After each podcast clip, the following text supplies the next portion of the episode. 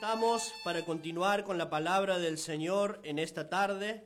Eh, vamos a, a situarnos en el Evangelio según San Juan en el capítulo 19 y vamos a leer en esta oportunidad versos 28 y 29.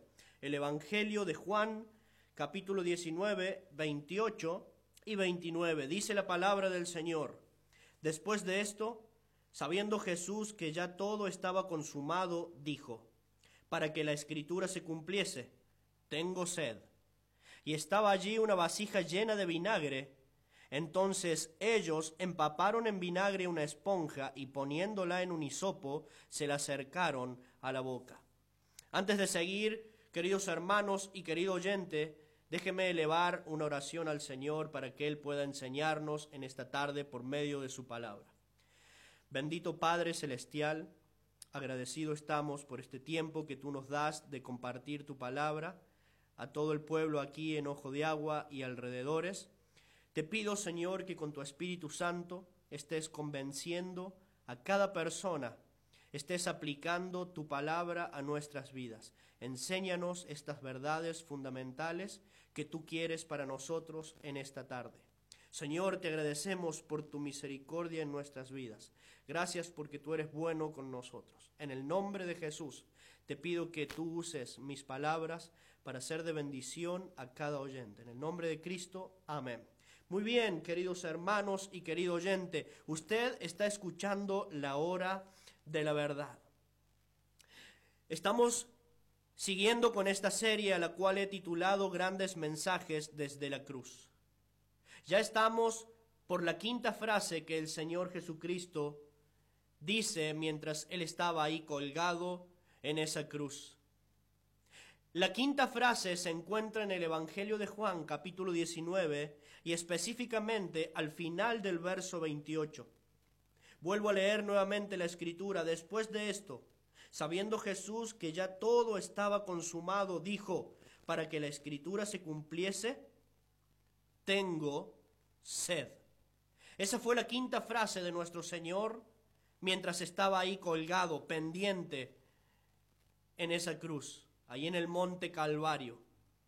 Tengo sed fue la frase que el Señor Jesucristo dijo. ¿Qué mensaje quiso decir? ¿Qué mensaje quiso expresarnos a nosotros? Primeramente podemos ver que era para que se cumpliese la escritura. Seguidamente, ¿cómo podemos aplicarlo a nuestra vida? Lo que yo quisiera enseñar en esta tarde a cada uno de nosotros, por medio de las escrituras, es la humanidad de Cristo. La humanidad del Señor Jesucristo. Él está ahí en la cruz, colgado, siendo expuesto al calor del día, siendo expuesto a la burla de esos soldados romanos y también del gentío que se había golpado a ver la crucifixión de este hombre no muy común en esos días.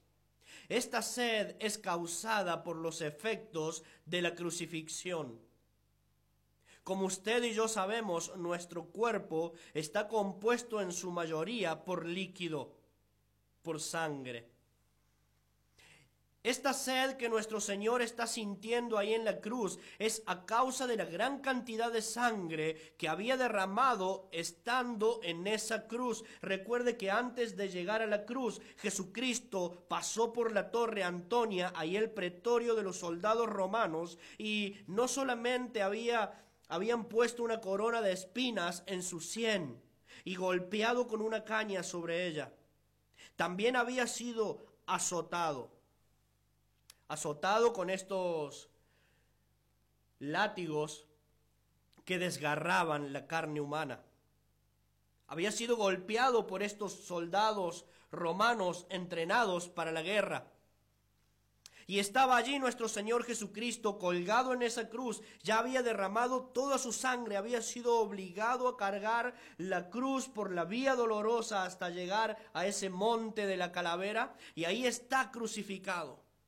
Y antes de crucificar, ataron sus manos, pero la Biblia también nos dice que clavos de aproximadamente 25 centímetros horadaron, traspasaron sus manos y, sus pies. La razón principal era las perforaciones en sus manos y en sus pies para clavarle en la cruz. Entonces usted puede ver a Jesucristo ahí en ese tiempo en la cruz y usted puede ver una cruz ensangrentada. Puede ver una cruz manchada con sangre, con esa sangre preciosa que puede salvar el mundo. Entonces, a raíz de eso, nuestro Señor dice, tengo sed, mostrando también la perfecta humanidad de mi Dios. Quiero hablarte acerca de datos específicos de la deshidratación, datos científicos de la deshidratación. Una persona de 70 kilos tiene aproximadamente entre 4 litros y 4 litros y medio de sangre en su cuerpo. Cuando hay mucha pérdida de sangre, empiezan a fallar los riñones, empiezan a fallar las vías aéreas y éstas se resecan. Los ojos comienzan a hundirse. La respiración se vuelve corta y jadeante. La piel se queda tiesa, plegada, pierde su elasticidad a causa de la deshidratación. El sistema circulatorio también se ve comprometido. Baja la presión arterial y el corazón comienza a fallar. El corazón comienza a bombear y la sangre no llega a todo el cuerpo. La sangre no llega bien al cerebro. Estos son síntomas científicos de una persona deshidratada. Una persona deshidratada puede llegar hasta volverse loco, puede llegar hasta alucinar en un momento así. Pero ahí está mi Señor Jesucristo, mostrando que Él es Dios, que ha venido a morir en la cruz por cada uno de nosotros, pero mostrando que Él es hombre, 100%, y está dispuesto a morir por la humanidad perdida en sus pecados. En este momento de la crucifixión se están cumpliendo dos profecías del Antiguo Testamento. Ahí en el momento de la crucifixión, toda la crucifixión que se ha llevado adelante, la Biblia habla de que se cumplieron aproximadamente 28 profecías bíblicas. En este momento, cuando el Señor experimenta la sed, se están cumpliendo dos. Ahí en el versículo 28, el último, dice, y dijo, para que la escritura se cumpliese, tengo sed. Quiero leerte, querido oyente, querido hermano, lo que dice el Salmo 22 y específicamente en el verso 14 y 15, que nos habla acerca de la deshidratación y de la sed que nuestro Señor iba a experimentar en la cruz. Dice la palabra de Dios, he sido derramado como aguas. Todos mis huesos se descoyuntaron. Mi corazón fue como cera, derritiéndose en medio de mis entrañas. Como un tiesto se secó mi vigor y mi lengua se pegó a mi paladar. Y me has puesto en el polvo de la muerte. También hay un dato científico, querido hermano, querido oyente, de que cuando uno está deshidratándose completamente, la lengua literalmente se pega al paladar de nuestra boca. Entonces ahí el Señor Jesucristo dice, tengo sed. También se está cumpliendo otra profecía en el Salmo 69, versículo 21. Me pusieron además hiel por comida, y en mi sed me dieron a beber vinagre. Recuerda que cuando el Señor Jesucristo dijo, tengo sed. Los soldados romanos empaparon una caña en un, hisopo, era una caña larga para llegar hasta la boca de nuestro Señor Jesucristo, y esa caña estaba empapada con vinagre. Mira, este salmo se escribió muchísimo tiempo antes de la crucifixión de mi Señor, y ahí está Jesucristo cumpliendo todas las profecías. Jesucristo es el Mesías enviado de Dios. Y en la escritura decía que este Mesías debía ser un hombre sin pecado para morir por la humanidad, pero al mismo tiempo debía ser el Dios justo para limpiarnos de toda maldad. Quisiera, como primera medida, compartirte en la palabra del Señor detalles de la humanidad del Señor Jesucristo detalles de la perfecta humanidad del Señor Jesucristo. Mire, Jesucristo tuvo un nacimiento humano. Jesucristo como hombre tuvo un nacimiento humano, nos dice la carta a los Gálatas, capítulo 4 y el verso 4. Pero cuando vino el cumplimiento del tiempo, Dios envió a su Hijo nacido de mujer, nacido bajo la ley. Jesucristo tuvo un nacimiento como el que tú y yo tuvimos. Un nacimiento humano. Él tuvo también un desarrollo normal en su niñez.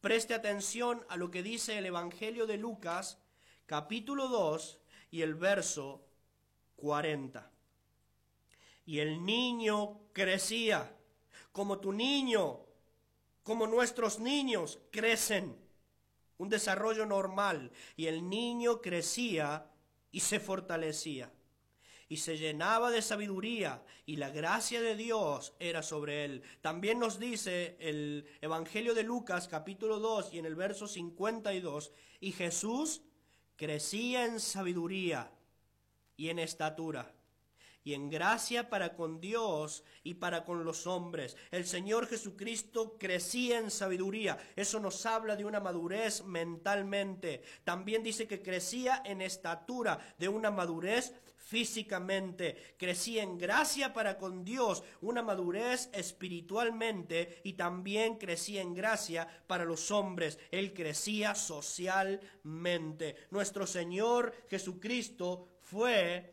100% Dios y 100% hombre. Él tuvo una apariencia humana. No solamente un nacimiento humano, no solamente un desarrollo humano, sino que también mi Señor tuvo una apariencia humana, como cualquier otro hombre, como tú y yo. Mire conmigo lo que dice el Evangelio de Juan, capítulo 4, versos 6 al 10. Juan capítulo 4, versos 6 al 10. Y estaba allí el pozo de Jacob. Entonces Jesús, cansado del camino, se sentó así junto al pozo. Era como la hora sexta. Vino una mujer de Samaria a sacar agua y Jesús le dijo, dame de beber pues sus discípulos habían ido a la ciudad a comprar de comer. La mujer samaritana le dijo, ¿cómo tú, siendo judío, me pides a mí de beber que soy mujer samaritana? Porque los judíos y samaritanos no se tratan entre sí.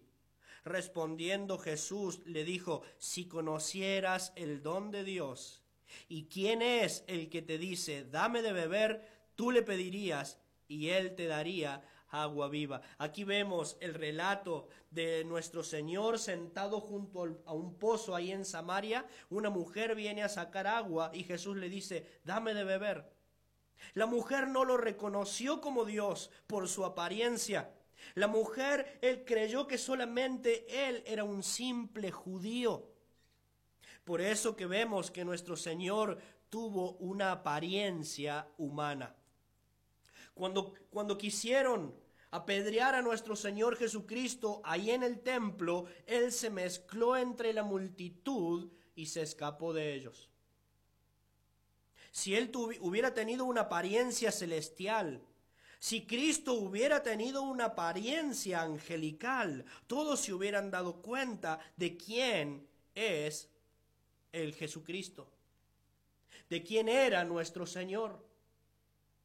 Pero no, él tuvo una apariencia humana. Y quiero aclararte algo, querido oyente. Jesús no tuvo el pelo largo. Jesucristo, en mi opinión, no tuvo el pelo largo como hoy día podemos ver en las películas, como hoy día podemos ver en los cuadros, en los crucifijos, que pintan a nuestro Señor rubio, ojos celestes, con la corona de espinas con dos o tres gotas de sangre chorreando por su frente bien acomodadas. No, nuestro Señor Jesucristo en lo personal no tuvo el pelo largo. Porque dice la carta a los Corintios capítulo 11 y en el verso 14, la naturaleza misma no os enseña que al varón le es deshonroso dejarse crecer el cabello. La tradición judía exigía al hombre cortarse el pelo cada día. La palabra de Dios nos muestra y nos dice que es deshonroso al hombre dejarse crecer el cabello. De tal modo que un hombre por el largo de su cabello pueda ser confundido con una mujer, le es deshonroso. Nuestro Señor Jesucristo tuvo una apariencia humana. Nuestro Señor Jesucristo sintió cansancio. Ahí sentado en el pozo de Jacob, cansado del camino, dice la palabra de Dios. Él sintió cansancio. Nuestro Señor Jesucristo como hombre dormía. Nuestro Señor Jesucristo como hombre sufrió la presión, sufrió agonía. Nuestro Señor Jesucristo fue tentado en todo como un ser humano. Nuestro Señor sintió el dolor de esos latigazos, sintió el dolor de la traición. Nuestro Señor Jesucristo como hombre fue un carpintero y como hombre sintió sed. Mira, querido oyente, nadie en el mundo puede negar de que hubo un hombre llamado Jesús. Historiadores, de todos los países, de todo el mundo, no pueden negar que hubo un hombre en esta tierra llamado Jesús. Nadie puede negar también que este hombre fue crucificado bajo el imperio romano. No lo pueden.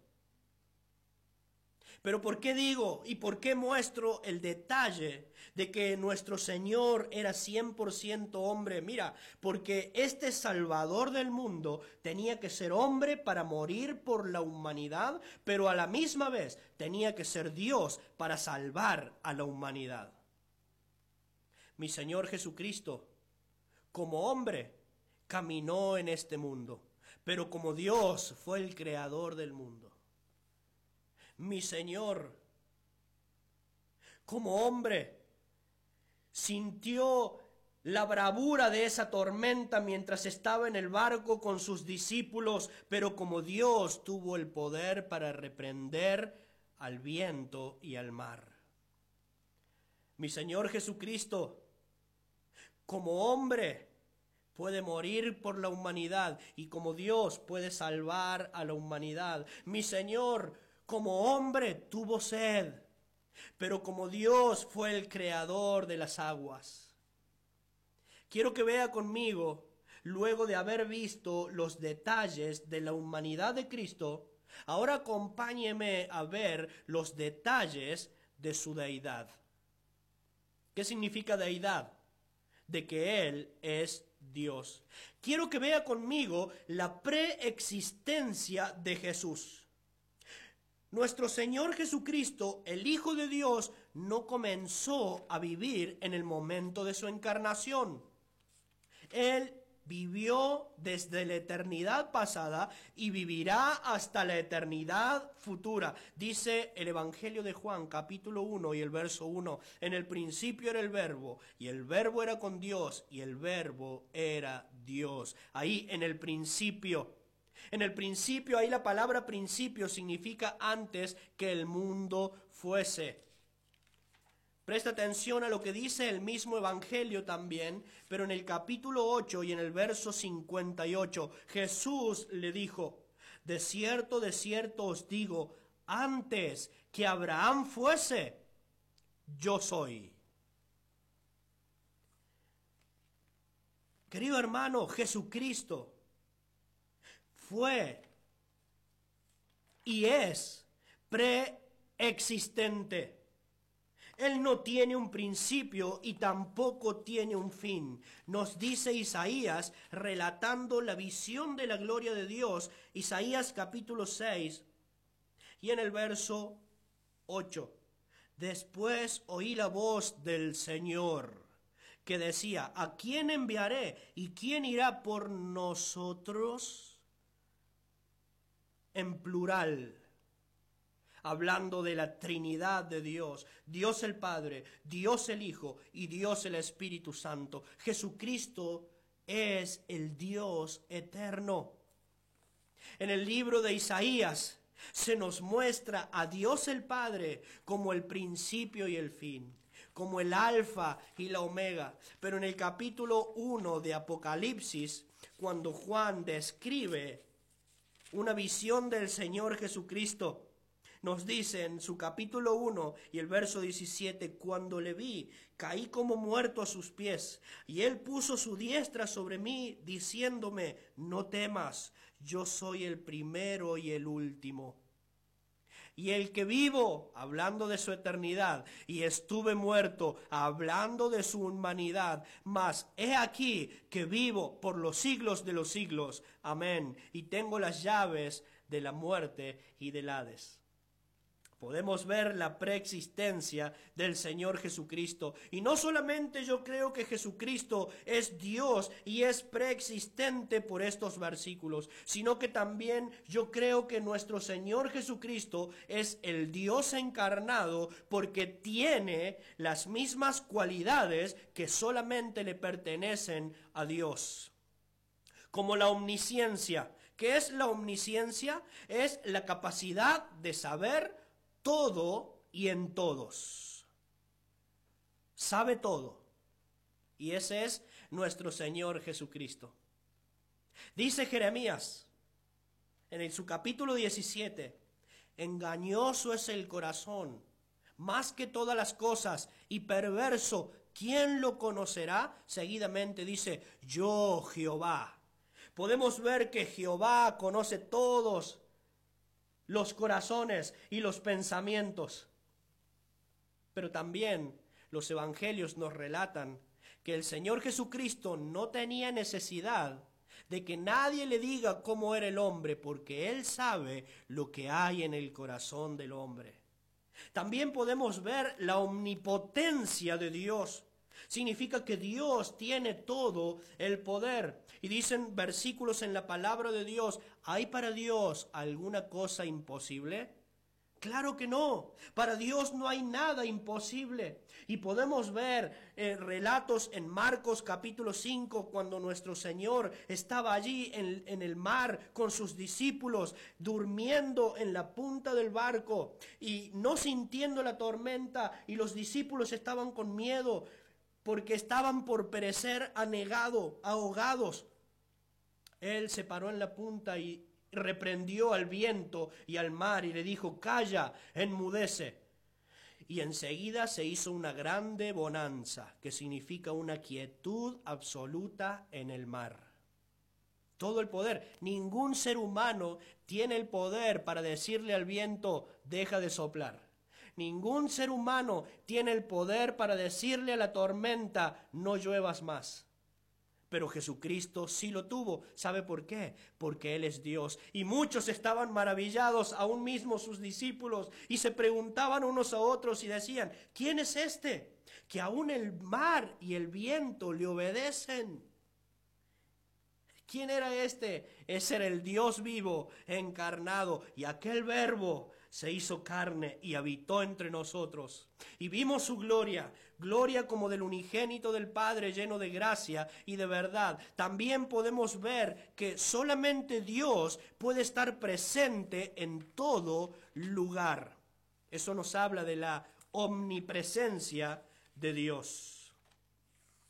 Solamente Dios puede estar en cada lugar. Solamente Dios puede saber lo que yo estoy haciendo en este momento. Solamente Dios puede estar presente ahí en el lugar en el que tú estás. Y quiero leerte algo de nuestro Señor Jesucristo mientras Él estaba hablando con un principal entre los judíos llamado Nicodemos. En el Evangelio de Juan, capítulo 3 y en el verso 13. Jesucristo le dice, nadie subió al cielo, sino el que descendió del cielo, el Hijo del Hombre que está en el cielo. Ahí Jesucristo, el Hijo de Dios, el Hijo del Hombre, estaba hablando como, como hombre con Nicodemo, pero como Dios estaba en el cielo y estaba presente allí. Preste atención lo que dice el Hijo del Hombre que está en el cielo. Jesucristo podía estar hablando al mismo tiempo con Nicodemo y estar sentado en el trono de Dios como Dios. Querido hermano, Jesucristo posee títulos que solamente le pertenecen a Dios. Dice el Salmo 23, versículo 1. Jehová es mi pastor. Nada me faltará. Presta atención a lo que dijo Jesús en el Evangelio de Juan capítulo 10 y el verso 11. Yo soy el buen pastor. El buen pastor su vida da por las ovejas. Isaías vio la gloria de Dios en el capítulo 6. Pero presta atención lo que dijo Jesús en Juan capítulo 12 y en el verso 41. Isaías Dijo esto cuando vio su gloria y habló acerca de él.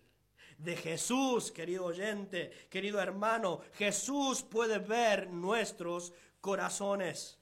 Así como Jehová puede ver los corazones y saber lo que hay en el corazón del hombre, el Señor Jesucristo también puede ver lo que hay en los corazones. Mire lo que dice Apocalipsis capítulo 2 y el verso 23